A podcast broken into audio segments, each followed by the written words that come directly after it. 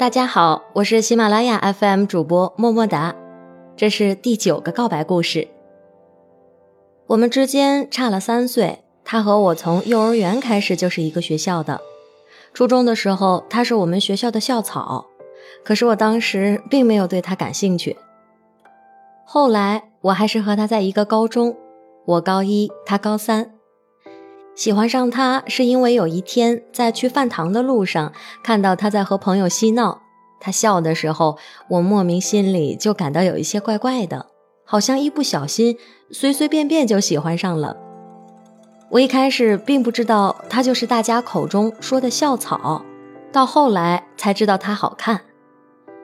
他是老干部类型的校草级人物，有很多的迷妹，但是他不肯早恋。我就想办法要到他的 QQ，只是小心翼翼地和他聊天，小心翼翼地每天蹲点看着他。喜欢他一年来，我只是和他真正讲过三句话。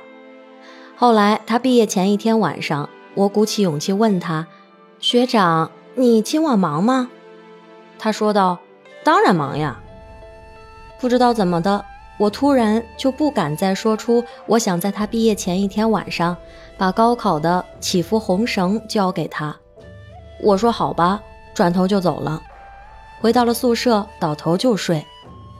可是我的朋友告诉我，他那天下午在我们宿舍楼下站了二十多分钟才走。我知道这件事儿的时候，已经是又一年后了。我到了高三，他已经大二，他还是单身，我也一样。可是我们谁都没有勇气去弥补那些遗憾了。